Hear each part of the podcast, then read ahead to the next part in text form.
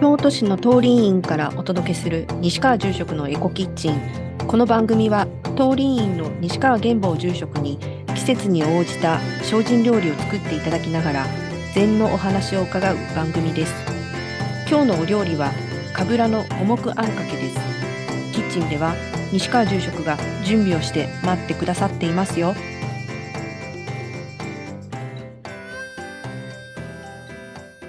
今日まあ収録をやっているこのさなか小豆がゆはい。初春を祝う会ちょうどやってますけれども、はい。初日から結構盛況でお客さんたくさん来られてますね。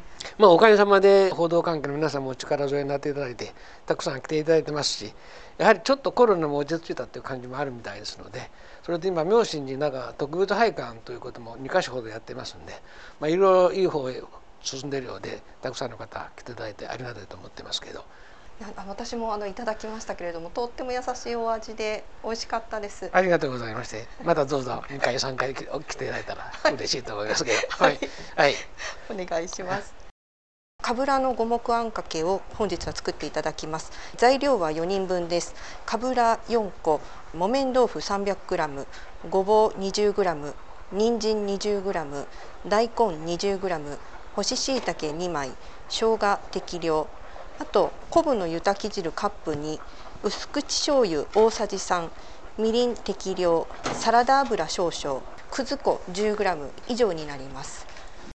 やっぱりこの寒さちょうど2月一番寒いところで特にここここ23日寒い寒い、えー低温なんとかかんとかって言うとるくらいですので寒くなればなるほど冬野菜である大根とか、えー、かぶら人参ズナと冬野菜は、負けないためにも人間と同じように一生懸命工夫して糖分を増やして甘くなってきてますんでそれをいかに冬の材料えー体温まる料理を工夫考えて、え調理するかということが大事じゃないかなと思いますので一番おいしい冬野菜の中のしかも京都でも、まあ、ブランド品といわれる聖護院かぶらという形なんですが別に聖護院にこだわりなくたって普通のかぶらで十分寒さに当たっておいしいと思いますのでできたら地元で取れるかぶらを使ってもらったらいいかなと思います。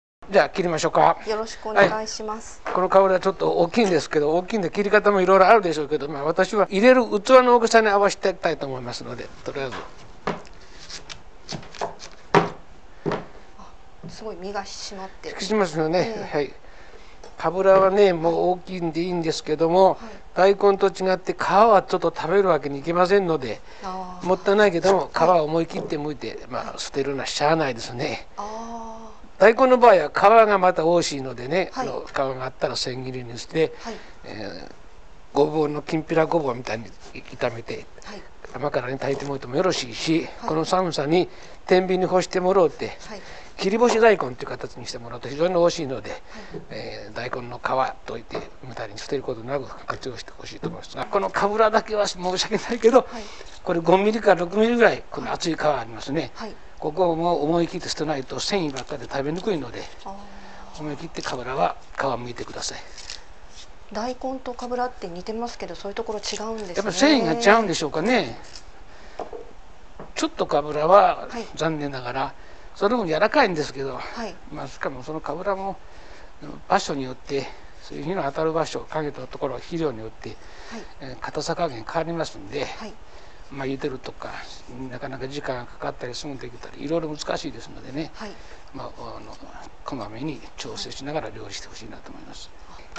先ほど私あの入り口かはい。らすぐのお部屋の縁側にはい。干してあったのはあれ大根のいやよう目がつきましたね、はい。あれあのこの小豆貝の時にはい。大きな大根のはい。含め煮ということで油揚げとたっぷり炊いた大根の大きな大根を使ってます。あの丸か丸大根をね。はい。その時も今言ったように大根の皮はちょっとお客さんには失礼なので皮剥いてます。はい。しかも厚めに剥いてます、はい。その皮を捨てることなく細切りにして、はい。いわゆる先ほど言った切り干し大根という形ではい。今本堂の前にいっぱい広げてます。はい。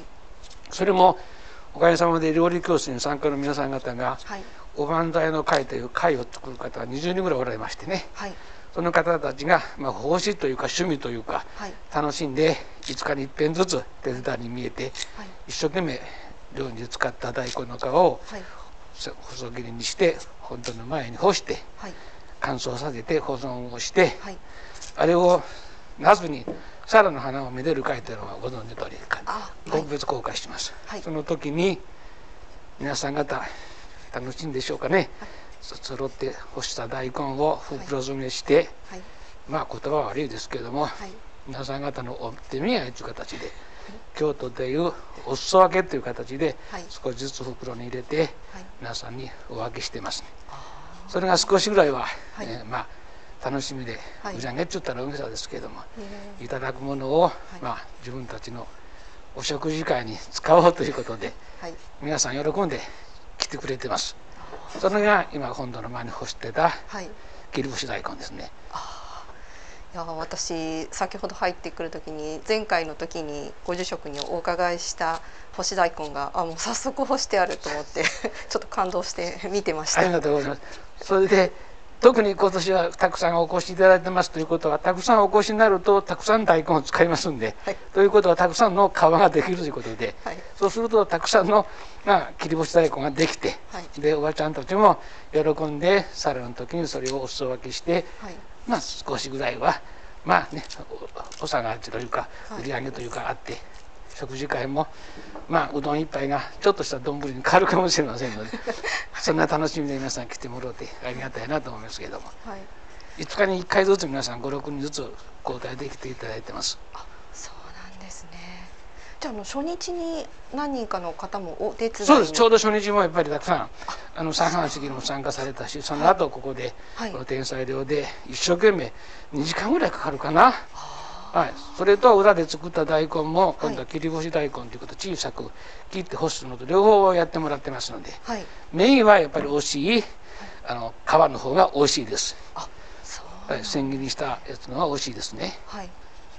前回と同じような感じで面取りをされるんですね。まあ、あのかっこいいしあの 崩れない煮崩れもしないしはい。面取りした方がいいかと思います。はい。こんなに厚いんでね56人以上そうですよいね。ほ下手する1センチぐらいあると思うんだけどそうですね。網編みの繊維になりますんで、はい。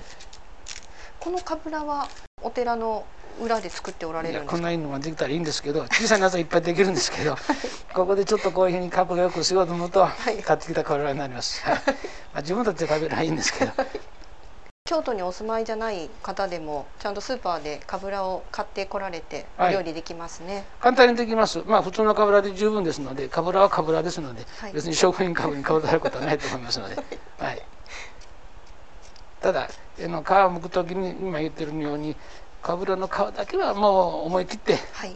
捨ててもらった方がいいかと思います。あはい。ただし小さいかぶらはそのまま美味しいかぶらは漬物にもなりますし酢の物になりますんでねはい。したもたらいいかと思いますけどはい。かぶらは大きいので上下を切り落として4等分に輪切りしています。大きさは器の大きさやお好みで。切ったかぶらは昆布を入れた鍋で1時間程度竹串が通るくらい柔らかくなるまでゆっくりと茹でていきます。かぶらを茹でている間に五目あんかけの材料になるごぼうや人参、大根を切っていきます。まあこれも今日は4人分ということで量少ないですけども、はい。まあ、もっと10人20人たくさん取ったた作った方が美味しいかと思いますけど、まあ、とりあえず4人分で小さなもんですけどね、あはい。で切り方もいろいろ皆さん聞かれるけど、えー、いちょう切りもあれば短冊切りもあれば細切りもいろいろありますけどもその野菜の太さによっては丸のまんまこのぐらいのごぼうやったら丸のまんまでいいんじゃないかな。あはいそれ。からこのくらいの人参やったらちょっと丸では大きいからということではい。半分に切って半月切りでもよろしい。もう一つ切っていわゆるいちょう切りというかな。そこはいろいろ今まであちこちで食べに行かれて汁物食べられてどんな切り方してるかなってことを思いながらはい。何センチに切るって別に決まりがあるわけじゃないんでね。食べやすい大きそう。食べの食べ頃な大きさ。汁汁のみとして食べれるかどうかっていうか。細いとこはこういうふうに半月切りでね。はい。太くなったら縦に入れていちょう切りって。ただ今いちょう切りってわからん方おられるんで。はい。ねまあそこは4分の1切りかな、はい。難しいです。はい。イチョウのまあ普通イチョウの葉っぱに似てるからいちょう切りというだけの話です。はい。大根も同じで太さによって出ちゃいますんで。はい。まあ汁の身としてはい。あんかけにするのは汁物ですんではい。どのぐらいのものがいいかなということははい。まあ自分で判断してください。はい。今まであちこち汁物食べられて、はい。ね、あの味噌汁飲みにしてみたりしてご存知だと思うんではい。決まりはありません。はい。何でも結構食べ頃の大きさで食べやすい大きさで。今ご住職が来ておられるのはイチョウ切りになる。まあそういうことですね。はい。はい、4分の1切り難しいです。これは細いごぼうですのではい。あの丸切りにしますけどごぼうですね。皆さんあなた昔はごぼうの皮は包丁でこそげ取るってこうやったもんやね。はい。ご存知で聞いたことありますね。はい。私も田舎でよう言われたごぼうの皮は包丁でこそげ取るんだよ。はい。なんでやねん。と思ったんですけど。はい。昔のごぼうは根っこが多かったんですよ。はい。今みたいに言葉悪いけどはい。肥料が外からごぼうの中に入ってくんじゃなくてはい。昔は痩せた土地でごぼうの中では作ってました。根っこいっぱい張らないと自分を育てるためにはい。栄養肥料が取り入れられないんで根っこはいっぱい張っとったですね。ごぼうにしても大根にしてもね、はい。今は便利な肥料があるんで根っこ張らんでも勝手に肥料入ってくるんで、はい。こんなん言うといかんねんけど。そんなね根っこありませんのででこそげ取る必要はありません。人参も皮むく必要もありません大根は先ほど言ったようにやっぱり大根皮の部分が美味しいので皮はむいていません。でごぼうは特に皮の部分の美味しさ。はい。うまみっていうか香りというかはい。少々アクはあるけども、アクも味のうちです。アクは抜かない。私はごぼうアク抜く人はちょっとおかしいんじゃないかなと思うんですけど、ね、皮をこそげ取るのもおかしいんじゃないかな。というのははい京都の堀川堀川ごぼう知ってますね。あはいあれ皮は名名物というか美味しいところなんではい。中は空洞になってますよ。はい。だから料理屋さんに行くとごぼうの芯ってあまりなく使ってないと思うんですけどね。そうですね。だから京都の堀川ごぼうは3年5年と植え替え植え替えして芯がないように皮だけが美味しくボロボロになるよう上手に炊けたのが京都独特の堀川ごぼうしかも堀川という痩せ打ちで育ったごぼうですので皮がしっかりとできてますんでね。独特の美味しいごぼうであるいは京都の独特な堀川ごぼうって高いんですけどね。またそれが手間かかるけどはい。美味しいです。けどまあ普通は普通のごぼうではい。皮をこそげ取って捨てないようにはい。アクは上手に生かす工夫。はい。それも大事な摂取に通じる精進料理の大変な大事なことじゃないかな。はい。厚さもちょっと皆さん聞かれるか厚さも別に5ミリ食べ頃ね程度はいなんでしょうか？まあ5ミリじゃちょっと厚いかもしれない。それもはい。大根は別に5ミリぐらいいいですけども、はい。ごぼうはちょっと硬いのでね、はい。まあちょっと遠慮して23ミリにするとかはい。人参も結構繊維柔らかいのではい。そんなに厚くなくてもいいかなと思いますけども。いや私も最初あの見間違いかなと思ったんですね。皮皮がもうあらかじめ切ってくださってるのかと思ってたんですけどもうそのまま食べていいんですね。もう皮も美味しいんで、はい。もう皮はむかない。そのまま一緒にはい。使ってください。はい。でこれは干し椎茸。はい。戻した干し椎茸ですね。はい。水に戻してる感じですので、それでこれもまあ細切りというか大きさによりますけどちょっと大きいなと思ったら半分に切ってはい。薄く切ったらよろしい。はい。あと周りに練る人参や大根やごぼうなどの大きさと、はい。まあバランスが取れるようなはい。感じに切ってもらったらいいんじゃないですかね。ちょっとせ千切りっぽくそうそうですね。はい椎茸が大きいちゃうちょっとアンバランスですのではい。同じような大きさに。それと一番大事なのははい。椎茸のこの軸です。皆さん椎茸の軸はしゃんね捨てるでしょう。はい。けどえのきだけとかしめじの軸食べるわね。あーはい。なんででしょうね。というのは椎茸の皮なんて硬くて食べられへんと思うでしょうけどはい。その硬いところに美味しい出汁が出るんですよ。はい。だから戻したらはい。硬いのは事実です。はい。輪切りしたらいいんです。よあもったいないよ。一番美味しいとこですよ。あ確かに。私捨ててました。ほとんど捨てます。そう。こうやって輪切りにしたら他の椎茸と同じように入れてもらったら消化も良くなるし食べやすくなるんで。はい。そういったこともちょっと工夫。ねやったらえのきだけも捨ててくださいよもっと根っこそれとしめじでも使うのが多いと思うんだけどはい。パックから買うてきてまとめてバサッと切るとまだ食べられるとこが3センチ2 3センチあるのに切って捨てる人はほとんどここでも料理教室の人多いんですけど、ねはい。ここでほぐしてから手で切ってくださいと。はい。石突きのね。はい。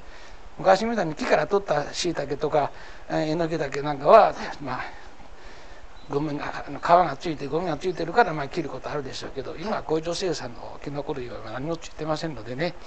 ほぐしてから手でほんまに3ミリ食べられるなと思ったところだけ手でちぎってください決してまとめて包丁でバサッとくさってやったらもう命を捨ててるみたいですから。あ私そうやってました、まあほとんどそうやってそれは当たり前かもしれないけどここでは まあこだわりですけど生かす工夫を最最大最大限活用しますので。はい。でしかも捨てるところが美味しいということもちょっと思い起こしてほしいと思います。はい。大根の皮が美味しいとかしいたけの軸が結構いい出汁が出るよとかはい。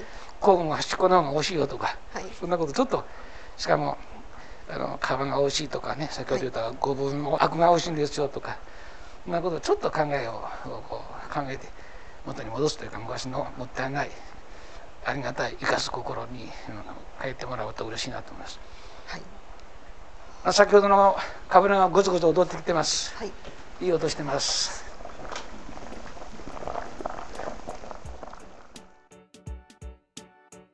レシピ通りに作ってもなんかしっくりこないこと、リスナーさんもそんな経験ないですか？西川住職、美味しく作れるコツを教えてください。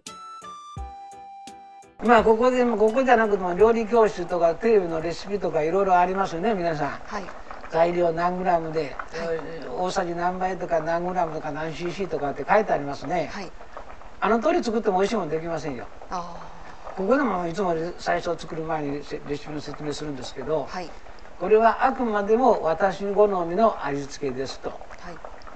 あとは全部時間も違えば年も違えば性別も違う。もちろん材料も違うんだから、はい。同じように何グラム何 cc 何時間何分って言ったって同じものは美味しいものはできませんよと、あくまでもこの材料この季節に出回る素朴なこの材料をいかに工夫してしかもこの季節に合ったようないいわゆる生かし季節を生かすということかな、はい。に合ったような料理を工夫すると。そういったことが調理料理であって、そのためにこの季節はこういう材料があってこういう方法でこういう料理ができるんですよ、はい。たまにはこういう切り方もあるけど混ぜることはないですよ。調味料も私好みでこれやったらこのくらいがいいでしょ。というふうにメカブいわゆるなんていうかな。自分の好きなような味付けを皆さんに教えてるんで必ず自分たちのグループではい。調整しながら自分たちの口に合うように。はい。だから酢の物の場合酸っぱいものが好きな人もいれば、はい。塩辛いのが好きな人もいれば甘いのが好きな人もいろいろあるんでね。はい。それ一概にああしなさいこれさせないことはもうよう言わないしはい。その通り作っても美味しいものはできない。だって醤油醤油一つにしても砂糖一つにしても全部違うもん。そうですね。しかも肝心の熱源であるガスか電気かはい。え釜火なのか炭火なのかも全然違うんではい。しかも私のとここの寺の隅っこ山で都市ガス来てなくてこれプロパンガスなんですよ。はい。プロパンガスと都市ガスと火力は全然違うんですよ。はい。それはもう使ってみないとわからないですけど、はい。プロパンの火力強いんですよ。はい。都市ガスよりもね。はい。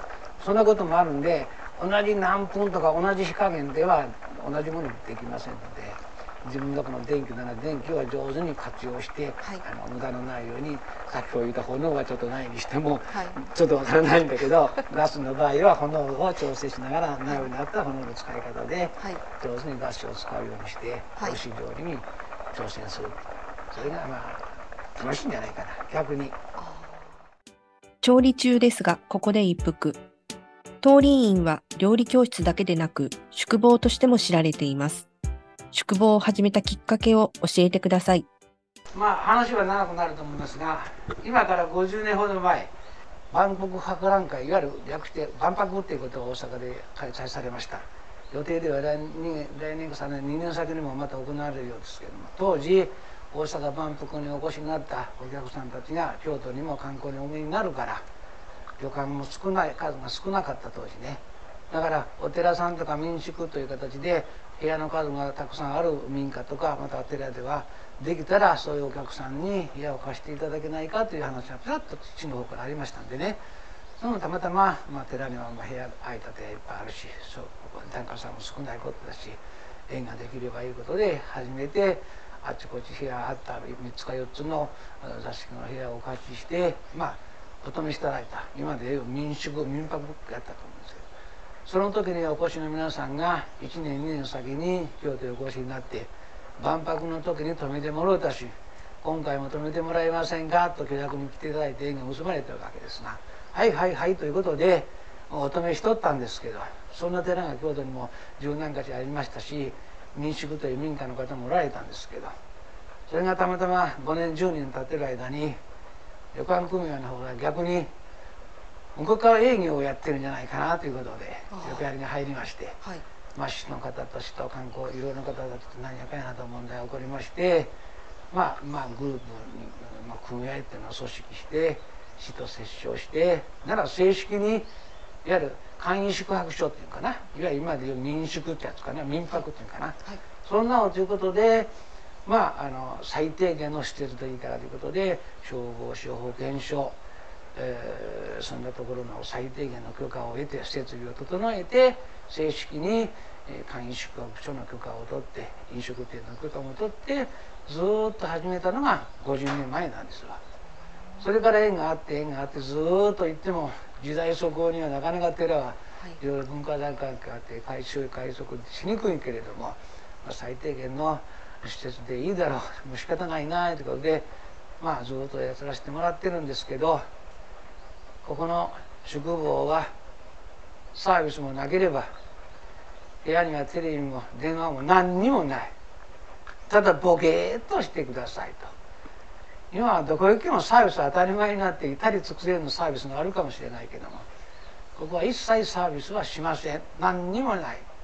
ボケーっとしてくださいと。ああやこうやのサービスやらああやこうやの計画やら予定はありません。自分で朝起きて鳥の声聞くなり寺の境内散歩するなり水金術の音を聞くなりまたはもっと心を落ち着けて松の風送風笹の擦れる音水の天敵雨雨の雨だりの音そんなことに身を固めるような心を静かに自分そのものを思い直すというかな見返るというかなそんな時間と空間を得ていただけるような宿坊でありたいということで年のせいかつまらんこだわりを持って今もずっとまあ営業した話ですけども宿坊を行っています。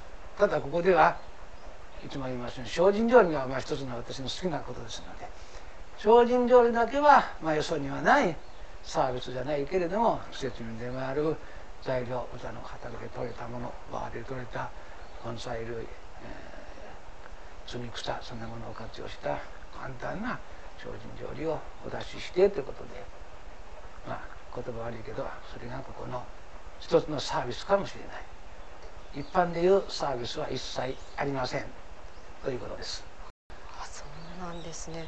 何もないとはいえそういうのを求めて普段の日常生活とはちょっと違った空間に身を置きたいっていう方々が結構いらっしゃったりとかするんじゃないですか？まあおかげさまでそんな方もおられるんで今このコロナでねもう3年になるんですけどずっとまあサービスないことよりも施設が悪いのでねあのクラスターとかいろいろ発生しても大変なことになると思いますんでまあ、自粛というか遠慮というか営業はずっと休んでますけどそれでも電話かかってきてましてねあの結構断るのが大変ですただただこのコロナどうなるか分かりませんので、はい、しばらく自粛はしてますけどおかげさまで何にもないのは好きな人も結構おられるんです。ただボケーとしたい。もう今どこ行ってももうテレビあるわけ。電話あるから今携帯の時代やからいいけれど。しかし隣とは襖一つですのでねあんまりギャやってしかもまああのメールでなんとかやり取りはできるでしょうけどたまにはこんな宿坊へ行ったらそんなもの話して電源切って静かにボケーとして本来自分は何だったな昨日は今日はどうするかなということを自分で計画立ててああやこうやと人に教えられるというか押し付けられるということよりも自分でこうこうこうと考えた方がそういう時期じゃないかなそろそろと。そういうことを思い起こしてほしいそして外にはない時間というか空間って言ったら大きさの話ですけどもまあ鳥の声でも弾いてみたりね先ほど言ったように庭と対談するような松の揺れ具合で松の風が小風松風そんなもの聞こえたら最高じゃないかな。そんな時間と空間を自分で得得得てほしいなと。表現悪いですけど。勝手気ままなやり方ですけど。はい。とても贅沢な時間の過ごし方ですよね。なかなか忙しい毎日を送っておられる方にとってはそういった時間っていうのは貴重ですよね。宿坊では以前若い女性の方がお泊まりになるケースが多かったそうですが最近では中高年のご夫婦が来られることが多いそうです。やはりご住職のお料理目当てに来られる方もいらっしゃるんですね。そんなお客様のために食事の時間を決めていらっしゃるとかそこには西川住職のどんな思いがあるんでしょうか。美味しい料理を食べてほしいんですわ。あはい出来たてのものはい。天ぷらなら揚げたてのものはい。あったかいものは冷める前にはい。冷たいものは冷たいうちに食べてほしいと、はい。そういうこだわりがあるんで、はい。申し訳ないけどこっちもそのように時間を決めたらその時間に来ていただいて食べていただけるように料理をつく合わせるというか作ってますんで、はい。できたら何時何時何何時頃って言ったらそれに来てもらうよと一番美味しいものが食べられる。あということは心のこちらの心も通じてもらえるし、はいありがただ美味しいなって言ってもらうと今度お客さんの心もこっちに。はい。それを時間に外すとまずいんですよ。はい。そんなことでねあの一応失礼だけど何時には食事ですよと連絡して来てもらっていますね。それでは五目あんかけの具材を炒めていきます。まずごぼうから炒めるんですね。ではまず五目の、い。ねごぼうから炒めます。油を敷いて。はい。これ普通にサラダ油をもうサラダ油はいでも、まあ美味しかったごま油でもいいんですけどまあ今ブームのあの油なんでも結構ですけど使ってもたらごま油の香りいいかな。はい。まあ、量少ないから宮から落としませんけど、まあ、これもごぼうの香りがするぐらいまで炒めた方が美味しいと思います。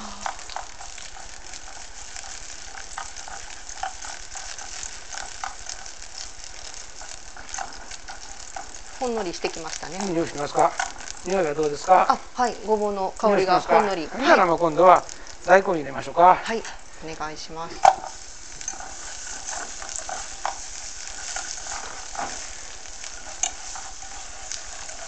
特にごぼう大根まあ人参もそうですけどはい。油で炒めた方が味が凝縮されてはい。美味しいと思いますんで、はい。炒めた方がいいかと思います。はい。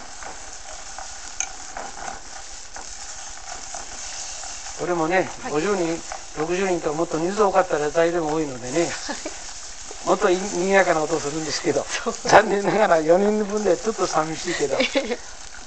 美味しそうです。まあ匂いは結構ごぼうの香りしてますね。そうですね。まあできれば時間かかるけどごぼうの香りがし、はい。大根もちょっと半透明になったかな、そうですね。そんな感じになって炒めると美味しいんじゃないかな。でもはい。人参も入れる。はい気に入れずにちょまあっとずつ入れるんですね。せっかくですんでねはい。美味しい素材は美味しい匂いがするので。はいじゃあ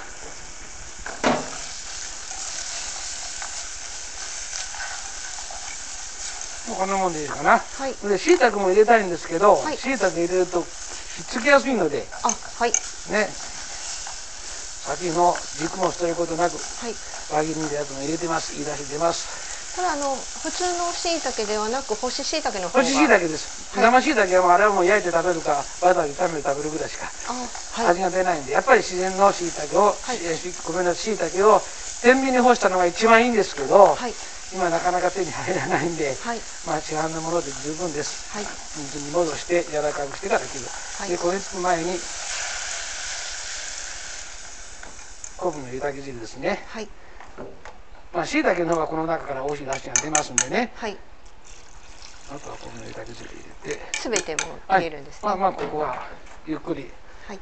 柔らかくなるまででもたらいいです。はい。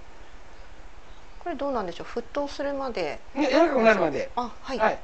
あの大根もよく炒めてるしごぼうもいい香りしてましたからあとははい。人参と椎茸がまあ柔らかくなればいいんではい。椎茸も水に戻してますけども、はい。まあ炊けば炊くほどしいたけのいい出し出てきますんではい。ぐるぐると56分まあ火加減にもよるでしょうけどはい。56分がまあ78分湯炊きしてもらったらいいんじゃないかな。はい。それからあと調味料っていうかな。そのとその間に豆腐をはい。そぼろ豆腐を作りたいと思いますんではい。これはこれで火にかけておきます、はい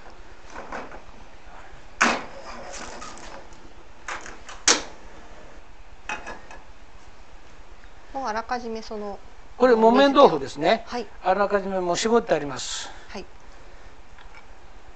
もう絹ごし豆腐じゃなく木綿豆腐の方木綿豆腐のは豆腐らしいんで、はい。後で怒られるけどはい。はい。凝縮されてるんではい。木綿の方が。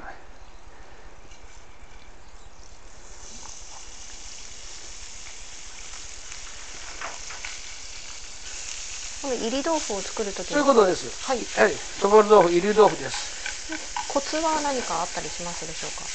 よく絞っていこうとですね、はい。そしてあとはまあ油敷くちょっとぐらい油敷いてもいいでしょうけどはい。あんまり油使うと油濃くなるんで、あとはもうゆっくりゆっくり弱火で細かく潰しながらはい。パサパサになるっていうかパラパラになるっていうかな。そぼろの肉みたいになるようにはい。とことん水分を飛ばすんです。はい。そぼろ豆腐っていうかな。はい結構時間かかるんですけどはい。この火加減が大事ではい。あまりきつくすると焦げちゃいますんでね。はい。焦げつかないようにはい。混ぜながらはい。水分を飛ばしてください、はい。あじゃあそれほどその茶色くならないもう程度に。ただ茶色くしたらちょっとやっぱり焦げ臭くなるんで、はい。なるべくならないように。はいだからこれ水分飛ばすわけですからはい。絞る時にできるだけもっともっと絞った方がいいかもしれません。はい。時間かけてフライパンで水分飛ばすか腹筋などでとことん絞り切っちゃうかはい。とかどちらもどちら どちらもどちら。はい。でここの中にはい。ある程度いいい入り上がったらはい。京都でいう、まあ、別に京都じゃなくてネギを入れるね。あはい。そぼろネギあのこの間言ってたな。そぼろネギなどが言ってますね。九条ネギのはい。そぼろ煮かな。はい。それするのも美味しいですよ。あー美味こしそう。こここみはい。じんネギを入れて、はい。一緒に炒めて、はい。まあ塩コショウ間で味付けるとかはい。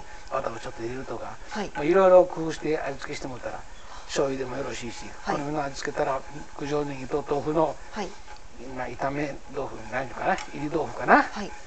まあそれで美味しいですよ。あ美味しそうですね。それを丼にしたらもっと美味しいわ。あ美味しそうですね。ご飯どんだけでも進んでいきそうですね。本当に美味しいと思いますよ。さっぱりとしてね。そうですよね。こってりとしたかったらそこにとそぼろの肉ちょっと入れたりはしはい。精進にはならないけど。はい。ほんまあの豆腐丼ではね。はい。皆さんあの料理の腕も磨きに来られているとは思うんですけれどもここでのおしゃべりも楽しみに。その方がはい。料理はほとんどの皆さんやできるから。ただここで言うのは私今の季節のこの材料、こういう工夫でこういう料理の方法があるよってことを覚えてほしいだけやから、はい。料理のほとんどの皆さん好きでやってはんねやからはい。自分のとこでちゃんとやってはると思うけど。はい。それはそれでいいし。はい。それ以上にみんなでここでベラベラベラベラ16人かな、はい。4組4人ずつ4組やから。はい16人が月毎月毎月ベラベラ喋ってはい。そこの中にまた新しいいわゆるニューフェイスとかな新しい人が入って、はい。それが楽しいんですよ、なるほど。はい、そういう場所でありたいしはい。私も古市さんも同じこと言うからやめやとかね新しい人は喜んでいろいろこう喋ったりするからはい。そういう場所でありたい。前回のその放送の後にですねご住職のこのお料理をぜひはい。作ってみたいっていう方もいらっしゃったので、はいはい、ちょっと楽しみにされてる方まあぜひ、まあ今ちょっとコロナで自粛してますけど、はい。まあ春になったらマスクもせなくてもようになるかもしれないし、本当ですね、そうなって春になってほしいしそれやったらどんどん、えーえー火曜日と金曜日ですのでね。はい。で前は月4回5回とやってたんですけど、はい。今はに月2回か3回ぐらいに抑えてますんではい。早めに電話で予約してもらったらはい。いいです。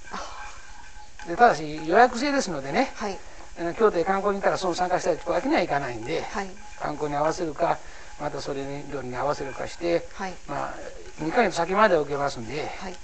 私もこの年やからもう2ヶ月3ヶ月先はおらへんかもしれないので2ヶ月先までは何とか責任を持って 予約受けますんで、うちも言いたいしぜひ来てくださいと。はい、もう観光客の方もね徐々に増え始めてますよね京都も。あの最近観光客もはい。み見たれくたれではなくて、ええ。ゆっくり体験したい方も最近多いんですよ。は体験旅行。まあ昔からね茶碗作りとかね、あ。はい。ありますわね京都は、はい。今は何でも体験ブームやから、はい。まあ、それも含めて私は23年前に精進料理の体験もいいんじゃないかなということでね、はい。まあ、始めたこともあるんで。はい。時観光の時にはい。ここで3時間かかるけど、はい。中でね修学旅行生もありますんでねあ、じゃあ修学旅行生とか外国人のお客様とかからですね、この精進料理作ってみたいんだけどというお問い合わせもあったりとか。はいあの結構ありますよ外国の方は結構最近ってちょっと行き来できないんではい。ドイツの方でプロの方とかねへえ。だからドイツのテレビが2回ほど来てますかねあ、京都という土地柄もすごく。いやそれもあるんですよねそうですよね。はいだから京都やから和食とかねそうですよね。和食の原点精進料理とかねそうです、まあいろいろあるんでありがたいといえばありがたいはい。これ岐阜の田舎でやっても悪いけどあるんですよそんなことないと思います。ごめんなさいねそんなことないと。いいやまあや、ぜひ岐阜でも、岐もう阜でもやってください。岐阜も行ったんですよ2回ほどあちこち出張してるんですけどね、はい。うんこんなこと言えるだけ私ぐらいだしごめんなさいねもうこれでできたと思いますよはい。